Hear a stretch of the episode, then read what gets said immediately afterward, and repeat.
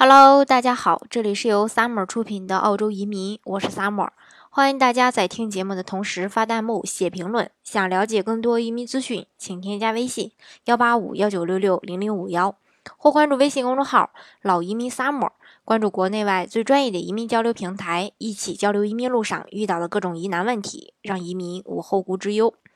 有很多人认为，只要拿到绿卡就是澳大利亚的人了。其实呢，澳大利亚的绿卡和澳大利亚的国籍相差还是挺远的。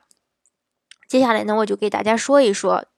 那这个差距到底在哪些？呃，在哪些方面体现？首先，先说一下这个权利和义务这一块儿。澳洲绿卡和澳洲的国籍有以下这么不呃几种不同吧。就是只有公民才能享有永久居民不能享有的五种权利是选举权、被选举权、参军、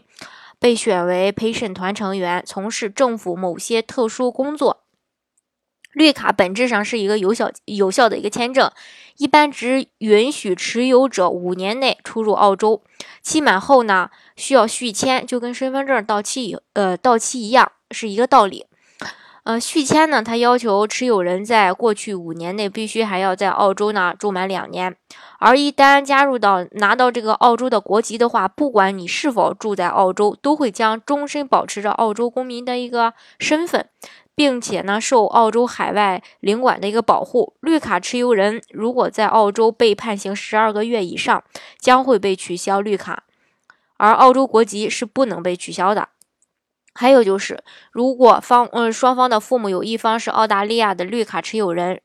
如孩子在澳洲出生，那么孩子生下来呢就是澳洲的公民；如果孩子在中国出生，那么孩子就是中国公民。当然可以以后呢申请澳洲的绿卡。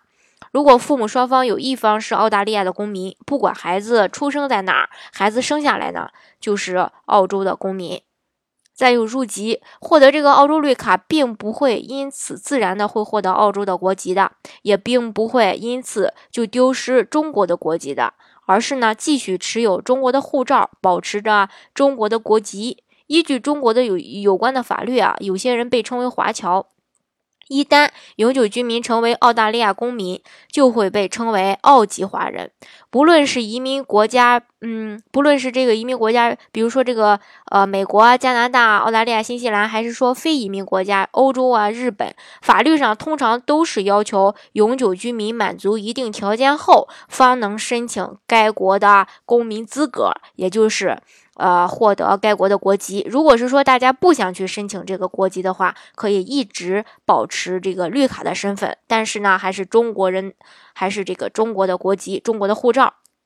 根据这个呃澳洲的宪法，公民澳洲的公民可以拥有多重的国籍，这就表明啊，其他国家的公民申请加入到澳大利亚国籍的时候，只要原籍的法律允许，他呢还是仍然可以保留原国的国籍的。相反，当澳大利亚公民申请加入其他国籍时，他也可以保留澳大利亚的国籍。拥有双重国籍的公民是值得这个注意的是啊，在享受该国权利的同时，还有责任履行该国的义务。拿到绿卡后，符合一定的条件，可以申请澳大利亚的国籍。申请入籍的时候呢，需要满足居住要求，入籍前四年内要在澳洲。累计住满三年，同时呢，在入籍申请前至少已经获得了一年内在澳大利亚至少待满九个月的时间，并且在申请前的四年当中呢，至少在最后的十二个月要以永久居民身份在澳大利亚居住，但是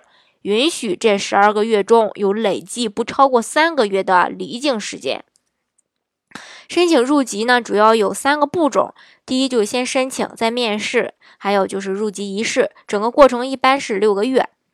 申请人，呃，申请的话呢，就申请人可以在网上下载，呃，这个国籍申请表，然后呢，将申请表以及必备的材料一起寄至到国际办公室，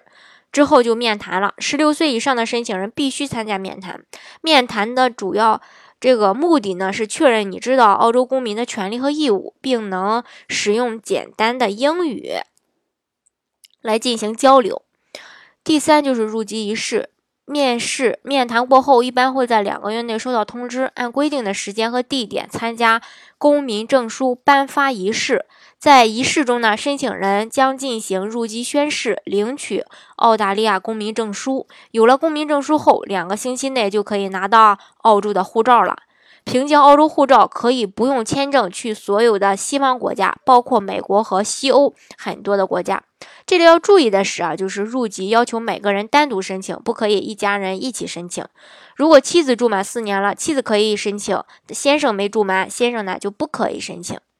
以上呢，针对澳洲的绿卡和澳洲的这个国籍，呃，给大家呢简单的做了一下介绍。这样的话，我想大家对于这个，嗯。绿卡和国籍就有一个很清楚的一个认识了。很多人他说啊，呃，我要移民，然后是不是我就要改变国籍了呢？不是，我们通常意义上所说的移民，其实就是拿绿卡，而不是入籍。入籍呢是需要这个呃申请人呀居住够一定的这个时间，才可以申请入籍，有申请入籍的机会的。